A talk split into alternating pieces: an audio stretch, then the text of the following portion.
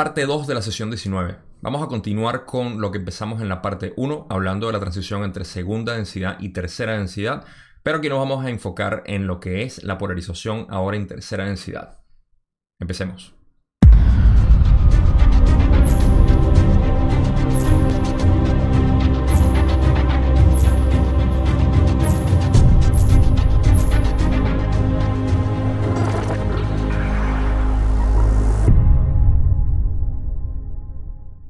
Si recuerdan de la primera parte, estamos hablando de lo que es la transición entre segunda y tercera densidad de las entidades que se gradúan en esa cosecha.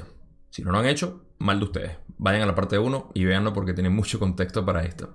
Aquí vamos a continuar, como ya dije, en lo que es la polarización una vez que las entidades se gradúan a tercera densidad y tiene que ver mucho con los mecanismos y otros tipos de informaciones que son importantísimas para nosotros saber cuál es nuestra naturaleza como espíritu al momento de entrar en tercera densidad y buscar la polarización.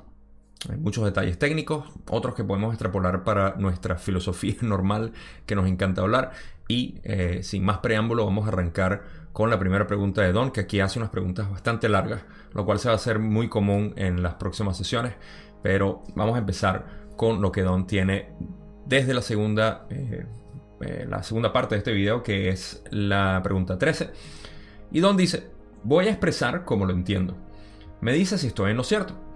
Existe lo que llamaría un catalizador físico que opera en todo momento sobre las entidades de tercera densidad.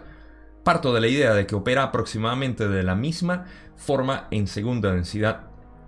Es un catalizador que actúa a través de lo que llamamos dolor y emoción. Es la razón primordial del debilitamiento del cuerpo físico y la eliminación del pelo corporal, etc., de forma que ese catalizador actuaría más poderosamente sobre la mente y por lo tanto crearía el proceso de evolución. Clara responde, no es totalmente correcto, aunque está íntimamente relacionado con las distorsiones de nuestra comprensión. Considera, por ejemplo, un árbol. Es autosuficiente. Considera, si quieres, a la entidad de tercera densidad es autosuficiente únicamente a través de dificultades y privaciones. Es difícil aprender en soledad, pues existe una desventaja estructural.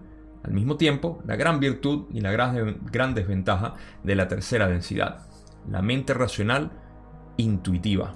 Pausa aquí para eh, recordar de nuevo la parte 1.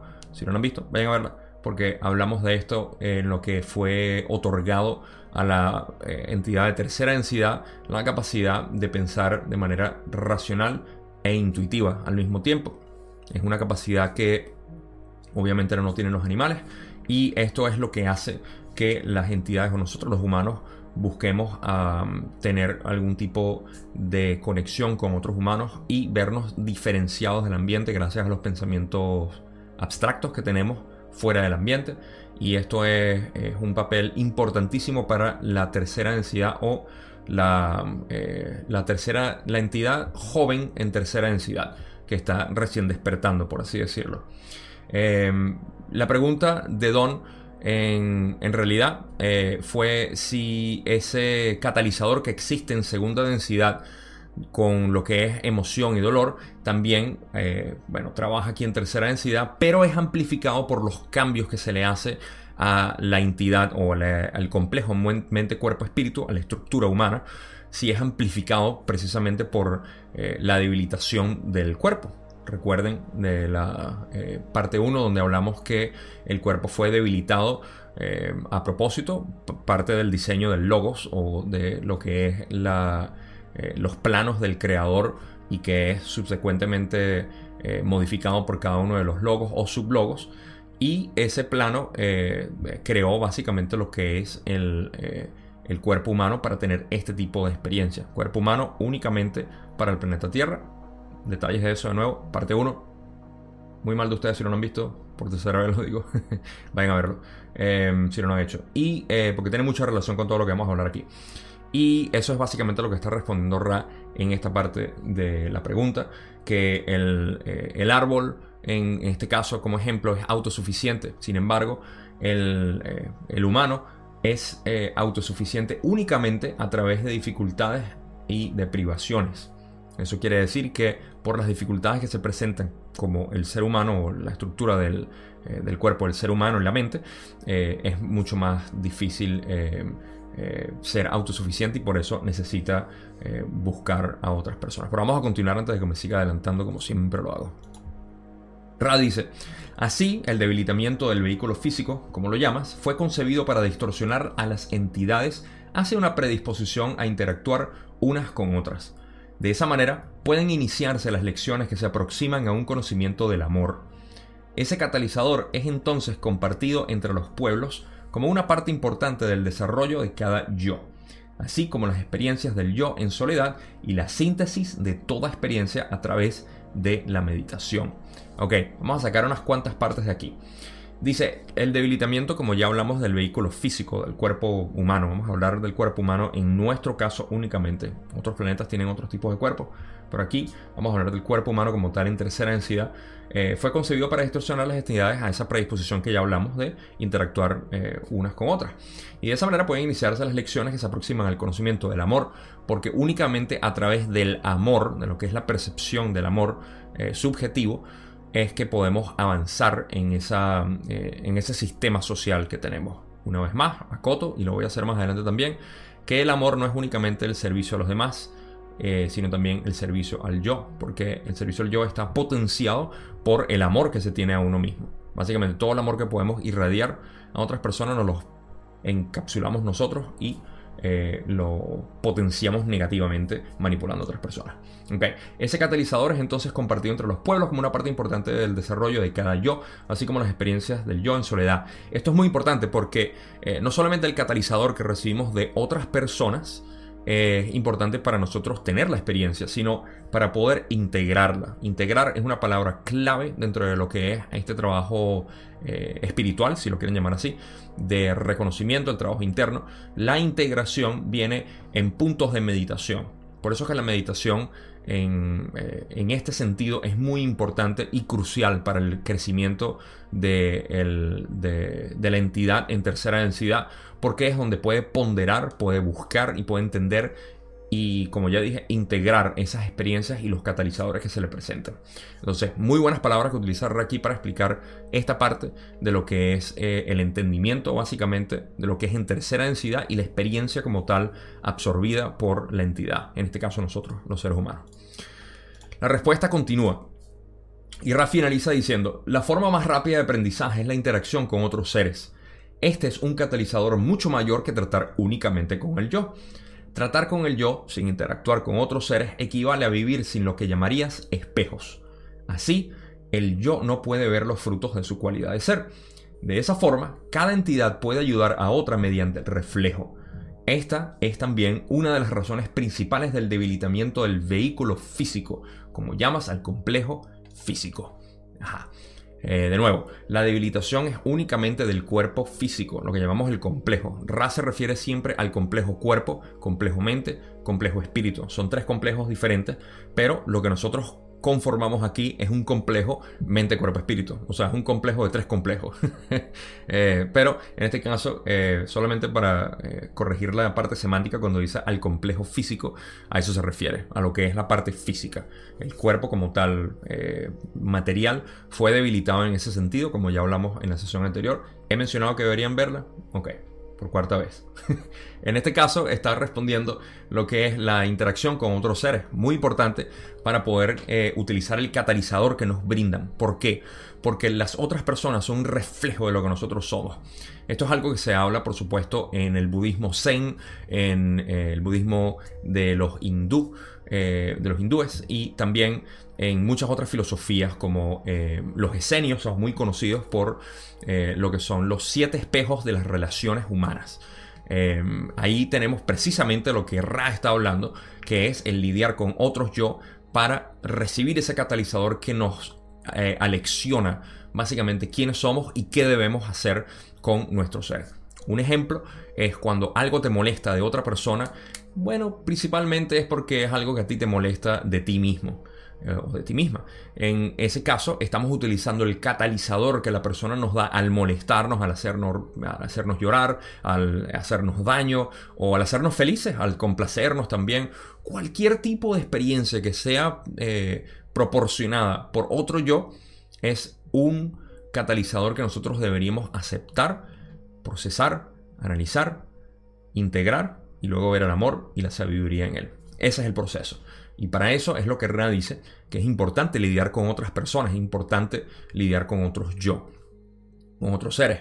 Porque la idea de que uno va a crecer espiritualmente en una montaña solitario meditando, eh, eh, no va a funcionar. Para eso necesitamos estar con otras personas, porque el catalizador, o sea, se puede, pero es muy lento, muy, muy, muy, muy lento. Y quizá no es tan rápido como se hace cuando uno está conscientemente, porque no se trata de vivir en una ciudad lidiando con mucha gente sin tener eh, las herramientas, digamos, eh, espirituales, por llamarlo de alguna manera, eh, para poder integrar esas experiencias y lo que dice de nosotros, no lo que dice de otras personas. Aquí pueden ver cómo se integra, eh, para seguir redundando con el término, se integra o reintegra lo que es eh, la, experiencia con otras personas que pueden eh, hacernos sentir de, cualquier tipo de manera. Y bueno, no me quiero alargar mucho en esto, pero es importante recordar que estas son las herramientas imprescindibles para uno poder trascender más allá de esas experiencias y liberarse de cualquier carga egoica que podamos tener. Así que Continúo para no alargarme mucho, llevamos más de 10 minutos. Y en la siguiente pregunta, Don dice, entonces, tenemos seres de segunda densidad que tienen esencialmente una motivación hacia el yo y posiblemente algo de motivación hacia el servicio al prójimo con respecto a su familia inmediata, que pasan a la tercera densidad y que llevan consigo esa inclinación, pero esta vez en una posición en la que esa tendencia se transforma lentamente en otra, orientada hacia un complejo social, y en última instancia hacia la unión con el todo. Estoy en lo cierto. Ra dice, estás en lo cierto. Y no sé por qué les puse mi cara cuando la diapositiva es lo que dice, que estás en lo cierto.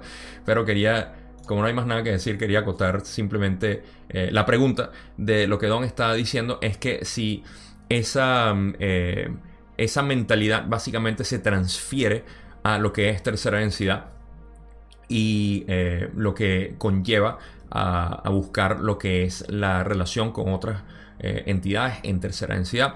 La pregunta fue muy bien elaborada por parte de Don cuando dice eh, que lleva consigo la inclinación, pero esta vez a una posición en la que esa tendencia se transforma, y la, la palabra clave aquí es se transforma lentamente en otra. Don va a hacer una pregunta ahorita que no me voy a adelantar, como siempre lo hago, y aclara un poco más esto para, para que tenga más contexto, pero aquí lo que está diciendo Don es básicamente esa tendencia que se trae de segunda densidad se, eh, se, acarrea a tercera y se empieza a cambiar, a transformar lentamente en otra, orientada hacia un complejo social, lo cual es obvio en tercera densidad, y en última instancia hacia la unión con el todo, que es básicamente a lo que vamos. Pero vamos a pasar a la otra pregunta que tiene Don con respecto a esta eh, respuesta que le dio Ra, que era correcto, y dice, Así pues, los seres de tercera densidad que acaban de hacer la transición desde la segunda densidad mantienen todavía una fuerte inclinación hacia el servicio al yo. Debe haber muchos otros mecanismos para crear una concienciación de la posibilidad del servicio al prójimo. Me pregunto, en primer lugar, acerca de dicho mecanismo, así como cuándo tiene, tiene lugar la separación, donde puede proseguir la entidad el camino al servicio de servicio al yo que la llevará finalmente hasta la cuarta densidad. Supongo que una entidad puede, eh, puede, empezar su andadura, digamos, en segunda densidad en el camino del servicio al yo y proseguir directamente en ese camino para no detenerse jamás. ¿Es así? Ral explica. No es así. El concepto de segunda densidad de servicio al yo incluye el servicio a los que pertenecen a la tribu o a la manada, en segunda densidad, esto no se considera como una separación del yo respecto a los otros seres. Todo se considera como el propio ser, puesto que en algunas formas, en alguna de las formas de entidades de segunda densidad, si la tribu o la manada se debilitan, así lo hace también la entidad perteneciente a esa tribu o manada. Primero que nada, hoy no puedo leer, por alguna razón. Segundo, vamos a analizar lo que Don pregunta aquí. Don está preguntando que si esta, eh, esta inclinación del servicio al yo, que es lo que básicamente existe dentro de segunda densidad, puede transferirse a tercera y continuar como una especie de inclinación directa hacia el servicio al yo sin tener ningún tipo de agarre eh, o, algún tipo de influencia hacia el servicio a otros y seguir polarizándose hacia lo negativo directo de segunda, tercera, cuarta, quinta y por ahí se va. Y la respuesta es que eso es incorrecto. No es así, como dice Ra. El concepto de segunda densidad de servicio al yo, como ellos dicen, eh, se refiere básicamente a la mentalidad de tribu o manada, de grupo, dentro de, lo que es el, animal como tal, o incluso dentro de la misma especie de, plantas pudiera ser, estoy extrapolando aquí, eh, pero esa, esa mentalidad se mantiene, sí es cierto, pero cuando se lleva a tercera densidad, eh, se lleva a otra manera que de nuevo vamos a hablar en un poquito, no me voy a adelantar una vez más, eh, pero está diciendo que eso, digamos, todo se considera como el propio ser en segunda densidad, porque estas entidades de segunda densidad eh, si, la tribu se debilita o la manada se debilita o el grupo, entonces ellos también. Recuerden que en segunda densidad se vive, eh, los animales o las plantas eh, viven dentro de un ecosistema y ese ecosistema para ellos es básicamente ellos mismos. Por eso es que ellos están como, a mí me gusta decir que están conectados en conciencia directamente con la conciencia de Gaia, la conciencia del planeta, de la naturaleza como tal. Y eso hace que eh, se sientan eh, parte del todo en ese sentido. Cuando pasan a tercera densidad, sí mantienen parte de eso, eh, pero me estoy adelantando y mejor no lo hago porque ya me han dicho que me adelanto mucho. pero vamos a pasar a la otra parte de la respuesta, donde Ra dice, la entidad recién llegada a tercera densidad tiene esa distorsión o inclinación inocente, digamos, a considerar a los pertenecientes a la familia, la sociedad, quizás su país como a sí misma. Por tanto, aunque es una distorsión que no contribuye al avance en tercera densidad, carece de polaridad. El punto de inflexión se produce cuando la entidad percibe a los demás como otros seres y determina de manera consciente manipular a otros, a esos otros seres, para su propio beneficio. Ese es el comienzo del camino al que te refieres. Ok, ahora sí está la aclaratoria completa de parte de Ra. Y de nuevo, eh, la entidad recién llegada, la entidad joven, inocente, que llega a, tercera densidad, puede considerar con la misma mentalidad de tribu o manada de segunda a la familia, a la tribu eh, o a la sociedad como tal, o hasta incluso al país, o lo que se refiere al, terreno, eh, en realidad. El país quizás es una mala traducción de lo que en inglés dicen country, que puede ser también el campo por decirlo de alguna manera. Y en este caso, yo tiendo a pensar que es más que nada el ambiente donde vive, no el país como nosotros lo conocemos con fronteras, porque eso no tiene sentido para una entidad de tercera densidad en lo absoluto. Pero para el terreno donde viven, básicamente, el bosque, la jungla, eh, la parte natural donde vive. En fin, esa mentalidad se transfiere de segunda a tercera, pero no eh, carece de polaridad porque la polaridad en realidad se empieza a cultivar, por decirlo así, cuando se empieza a lidiar con otros yo, con otras personas. Y por eso es que la interacción entre nosotros es muy importante, ya sea manipulación o servicio a ellos. Eso es lo que nos polariza. En este caso, para aclarar lo que Ra está diciendo, hay que recordar que Don preguntó si el camino negativo es lo que llevaba así, o como normalmente sucedía. De repente Don estaba preguntando, y esto soy yo especulando dentro de la línea de preguntas que estaba haciendo Don, de repente Don estaba preguntando si las personas aquí en tercera densidad venían con una polarización negativa desde segunda densidad y que eh, a través de las encarnaciones han potenciado eso porque no han conocido algo más. En este caso, Rale dice que no, que es algo que sucede una vez que se empieza a lidiar con otros yo. Y por eso, eh, al final dice, determina de esa manera consciente manipular a esos otros seres para su propio beneficio. Este es el comienzo del camino negativo, básicamente. Eh, y no como Don había pensado. Esa es la parte incorrecta y lo que nos lleva a la siguiente pregunta. Don dice, entonces, a través del libre albedrío, en algún momento de la experiencia de tercera densidad, el camino se divide y la entidad escoge, de manera consciente, o quizá no conscientemente. Escoge conscientemente la entidad ese camino del punto de inflexión inicial. Rale dice, hablamos de modo general, lo cual es un riesgo, pues nunca es exacto. Sin embargo, Somos conscientes de que buscas una visión general. Por lo tanto, descartaremos las anomalías y hablaremos de las mayorías. La mayoría de los seres de tercera densidad ha llegado lejos en el camino escogido antes de darse cuenta de que ese camino es consciente. Ok. La mayoría de las entidades, en este caso, como Don está preguntando, que este, si lo escogen consciente o no conscientemente, Ra explica básicamente que eh, la mayoría de las entidades empiezan por un camino antes de conscientemente darse cuenta y empiezan y ah, se alargan mucho por ese camino antes de conscientemente darse cuenta de que están en un camino ya sea positivo o negativo. Eh, en ese caso es eh, algo que eventualmente se hacen conscientes y siguen polarizándolo de una u otra manera, pero lo saben.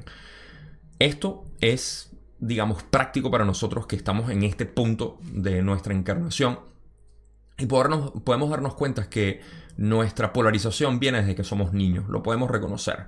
Eh, esa polarización positiva o negativa la podemos reconocer, lo cual no quiere decir que un niño que haya venido con una polaridad negativa no se pueda cambiar a lo positivo. Y eso es algo que Don pregunta más adelante y lo vamos a discutir. Pero eh, en el caso de nosotros que sabemos cuál es nuestra polarización, porque recordamos y mismo la vivimos, y mientras más podemos vivir en esta experiencia, esta ilusión que yo llamo, eh, de lo que es la, la, Matrix en la que vivimos, más podemos reflejar lo que es nuestra polaridad. Entonces, en ese caso, nosotros sabemos que desde hace mucho tiempo, posiblemente eh, decenas de encarnaciones, sabemos que venimos con una polarización definida. Desde ahí, nosotros sabemos que no somos eh, una entidad, digamos, joven y que ya venimos con la eh, la intención de seguir polarizándonos o potenciando esa polaridad que venimos a traer. Lo cual también es nuestro trabajo, no solamente polarizarnos, ya nosotros posiblemente hemos pasado por esta tercera densidad muchas veces y lo que vinimos fue a dar nuestra luz, nuestro amor y básicamente lo único que es necesario aquí en tercera densidad, que es compartir, que es amarnos, que es reconocernos a todos como uno. Y bueno, no me alargo en la filosofía, pero pueden entender de, de dónde viene la raíz de ustedes a través de esta comprensión de que eh, la, entidad de segunda tercera arranca por un camino mucho, eh, por mucho trecho antes de darse cuenta conscientemente del camino escogido. Ok, menos filosofía, más ley del uno, más material de Ra. Don continúa y dice, ¿puedes decir qué tendencia crea el impulso hacia el camino escogido del servicio al yo? Ra dice, solo podemos hablar de ello metafóricamente. Algunos aman la luz, otros aman la oscuridad. Es una cuestión de, la elección que hace el creador único e infinitamente variado, que escoge y juega entre sus experiencias como un niño en un picnic. Algunos lo disfrutan y encuentran el sol bello, la comida deliciosa, los juegos refrescantes y resplandecen con la alegría de la creación. Otros encuentran la noche deliciosa. Su picnic está compuesto de dolor, dificultad, sufrimiento del prójimo y examen de las perversidades de la naturaleza. Estos disfrutan un picnic diferente. Todas estas experiencias se encuentran al alcance. Ese es el libre albedrío de cada entidad el que escoge la forma del juego, la forma del placer. ¿Y quién diría que Ra podía ser poético? Y lo son. En este caso, están hablando de lo que es eh, la tendencia que lleva a polarizarnos de una o de otra. Y mejor no lo puedo explicar en este sentido. Hay una tendencia natural que todos tenemos a hacer eh, o disfrutar básicamente los placeres de, este, de esta experiencia humana. Y es independiente en cada uno de nosotros. Podemos tener un amplio eh, eh, arreglo de diferentes placeres o gustos o tendencias, inclinaciones, etc. Y se refiere básicamente a esto Ra. A partir de ahí es que es completamente individual y viene del creador único. Voy a repetir esa parte porque me pareció muy interesante cuando dice que eh, la elección es cuestión, es una cuestión de la elección que hace el creador único e infinitamente variado. Y ahí se va en la parte del picnic, que me parece una excelente también eh, metáfora, como ellos mismos dijeron. En ese caso, bueno, ahí está todo eh, explicado. ¿Qué tipo de picnic disfrutas tú? Déjamelo en los comentarios de ser así. Me gustaría saberlo. Pasemos a la próxima pregunta donde Don dice, Supongo que una entidad que se encuentre en cualquiera de estos caminos puede decidir cambiarlo en cualquier momento y posiblemente volver sobre sus pasados, sobre sus pasos, siendo el cambio de camino más difícil, cuanto más lejos haya llegado en el camino andado. ¿Es así? Rale dice, no es así. Cuanto más polarizada se encuentra una entidad, como dirías, más fácilmente puede cambiar de polaridad gracias a su mayor poder y conocimiento. Los que se encuentran verdaderamente indefensos son aquellos que no han escogido conscientemente, sino que repiten patrones sin tener conocimiento de esa repetición o del significado del patrón. Ese somos tú y yo, los que repetimos los patrones. Al menos yo, no sé tú.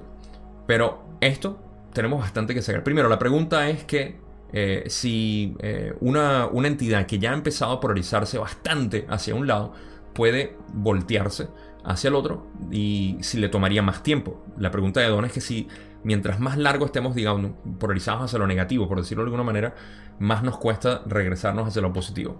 Pero Raleigh dice que no es así.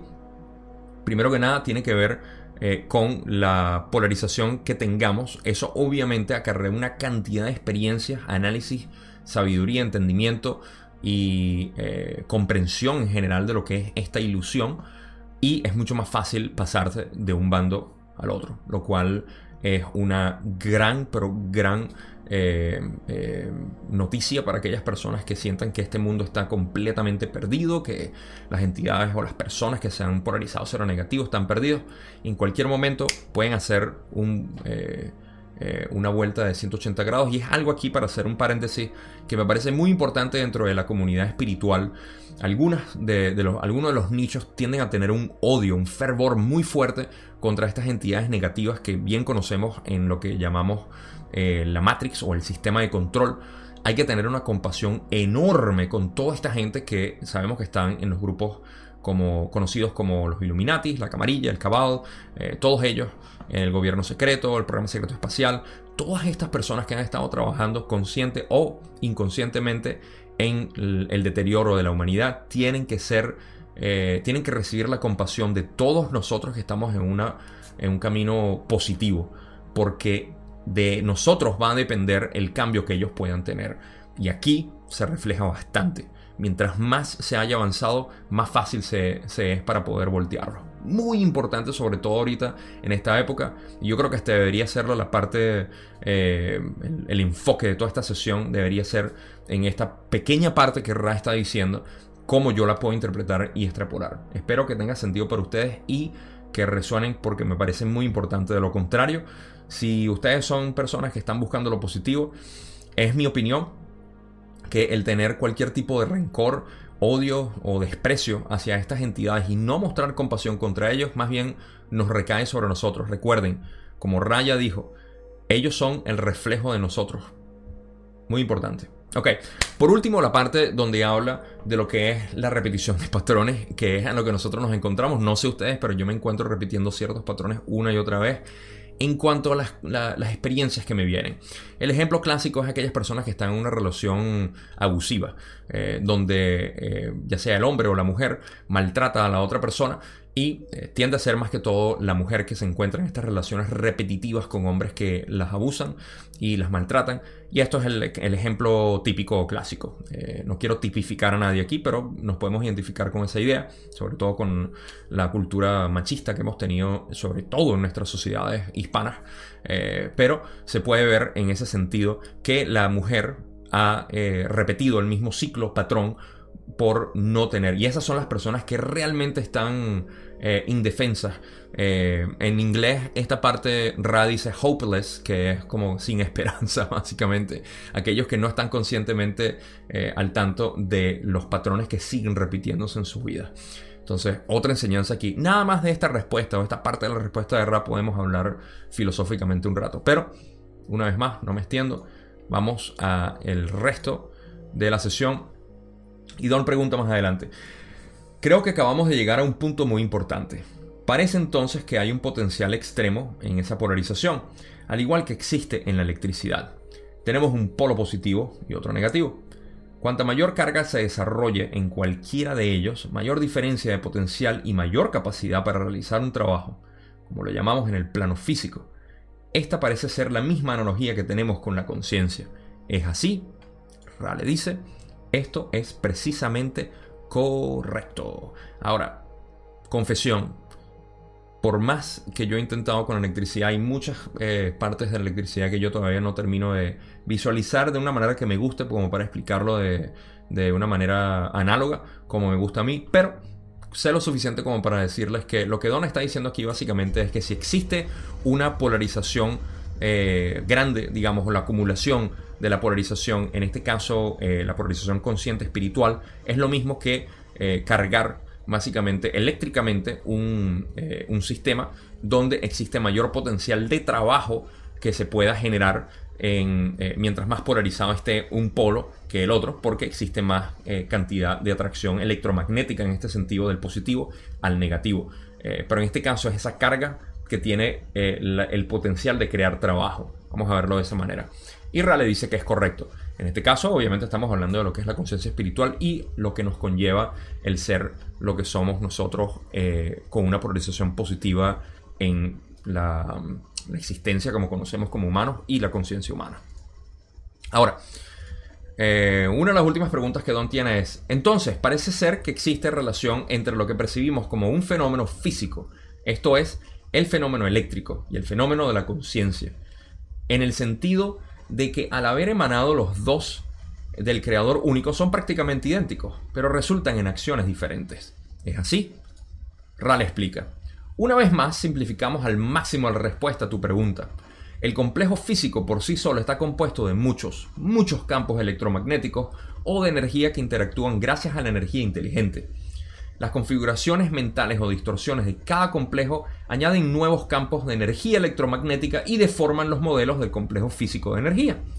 El aspecto espiritual que sirve para aumentar la complejidad de campos, lo que en sí es perfecto, pero puede realizarse de numerosas maneras distorsionadas y no integradas por los complejos mentales y corporales de campos de energía.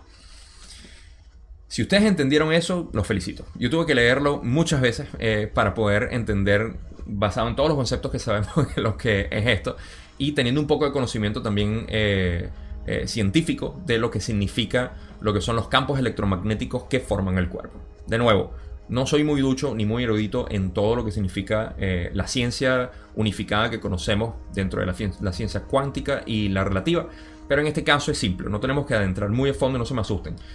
Lo que estamos hablando es básicamente la comparación entre lo que es la energía eléctrica, como analogía a lo que es nuestra polarización, y eh, lo, que nosotros eh, somos, básicamente. En este caso, Ra está hablando de lo que es el complejo mente, cuerpo, espíritu y lo que lo conforma. Vamos a ir por partes para que esta parte tenga sentido. Espero que no se me pierdan porque esto puede ser un poco complejo y voy a tratar de la mejor manera de simplificarlo, como ellos dijeron que ya lo simplificaron. Eh, Primero que nada, el complejo físico por sí solo está compuesto de muchos, muchos campos electromagnéticos o de energía que interactúan gracias a la energía inteligente. Ok, recuerde que la energía inteligente es aquella que básicamente forma lo que es la experiencia consciente de eh, la materia como la conocemos. Es mucho más profundo que eso, pero vamos a hablarlo de la materia como tal. La energía inteligente forma muchos, muchos, muchos complejos, eh, perdón, campos electromagnéticos y la manera como lo pueden visualizar para que lo tengan entendido es que el cuerpo físico no es nada más células, son espirales, son eh, vórtices, son esos, esos movimientos en espiral que Ra siempre habla eh, torbellinos de energía eh, que forman al complejo. Imagínense millares, millones, trillones de, eh, de, vórtices que forman el cuerpo humano. Eso es básicamente la estructura física. Las configuraciones mentales o distorsiones de cada complejo añaden nuevos campos de energía electromagnética y deforman los modelos del complejo físico de energía. Básicamente la mente distorsiona el movimiento natural de esos vórtices, remolinos, que forman esos millones que forman mis manos, mis uñas, mi barba, mi nariz, mis ojos, todo. Esos millones son distorsionados por nuestras emociones. Aquí es donde viene lo que es también, en extrapolación, lo que es la salud física por el estrés mental o por la armonía que podamos tener. Lo que dicen que el estrés mata precisamente por eso, porque distorsiona lo que es el complejo físico y de ahí vienen los tumores, cáncer, etc. Cualquier tipo de enfermedad viene de aquí. Y eso es lo que Ra se está refiriendo aquí. Ahora, el aspecto espiritual que sirve para aumentar la complejidad de campos, ¿ok? lo que en sí es perfecto, pero puede realizarse de numerosas maneras distorsionadas y no integradas por los complejos mentales y corporales de campos de energía. El espíritu es básicamente una energía perfecta y no se distorsiona salvo por el, eh, digamos, la tubería por la cual nosotros la pasamos, que es la mente y el cuerpo. Eso es básicamente lo que Ra quiere decir aquí. No hay mucho más que sacar de ahí sino filosofar un poco lo que esto significa.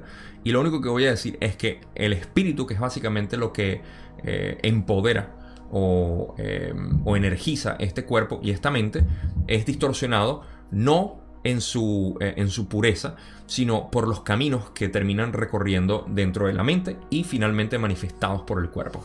Entonces, una distinción importante que radice. Si creen que hemos terminado, estamos a punto de terminar, pero falta una parte más de esta respuesta y vamos a atacarla.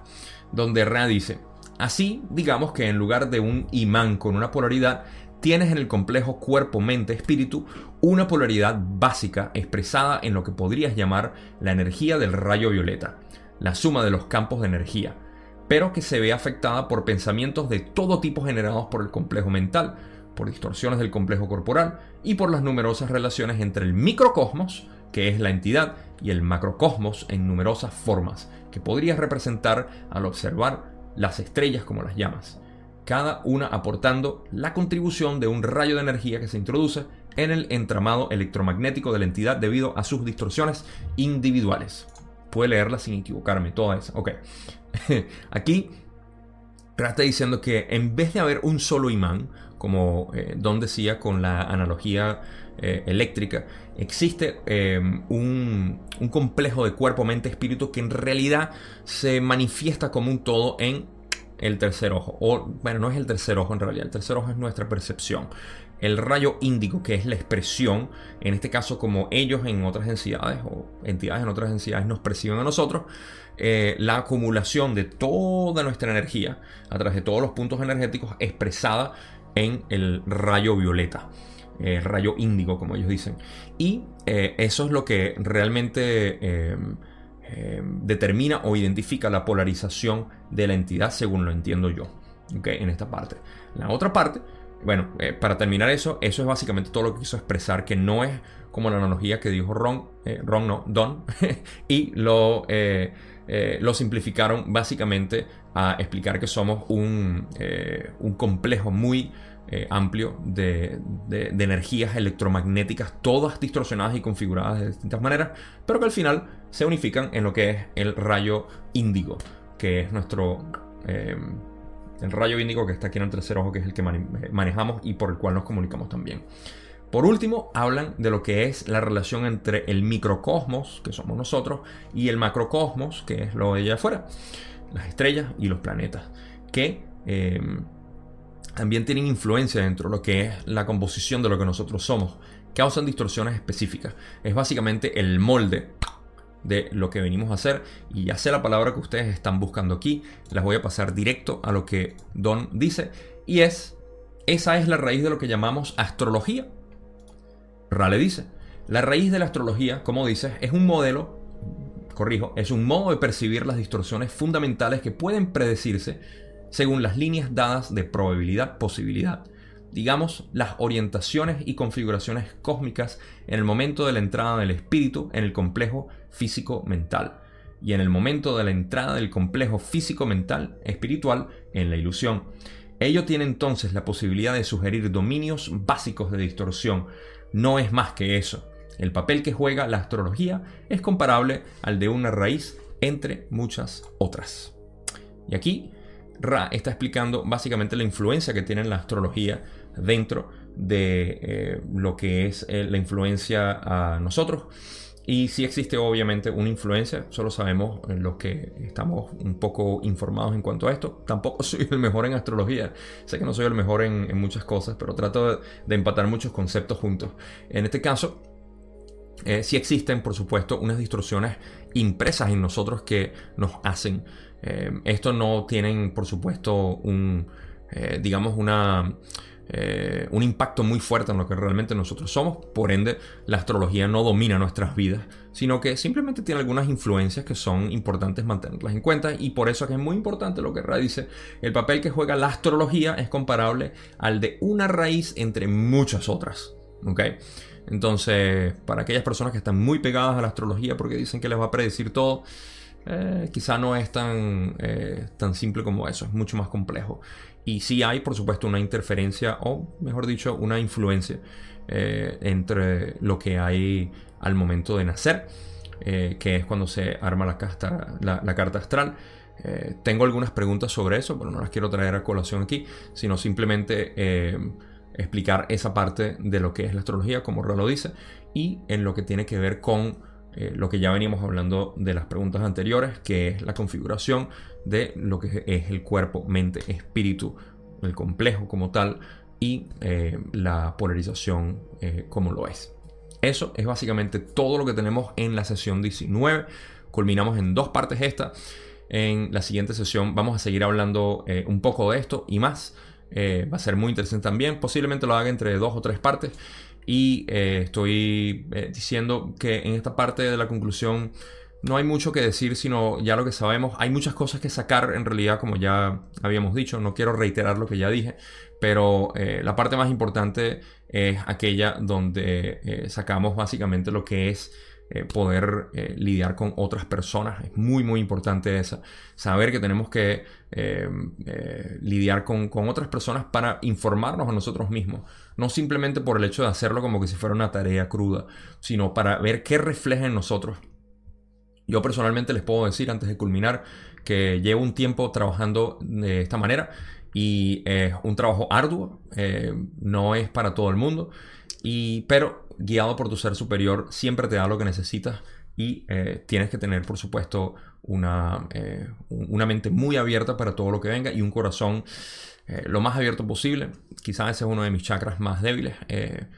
porque es difícil trabajar para mí esa parte de, de, ver todo con, con, amor incondicional.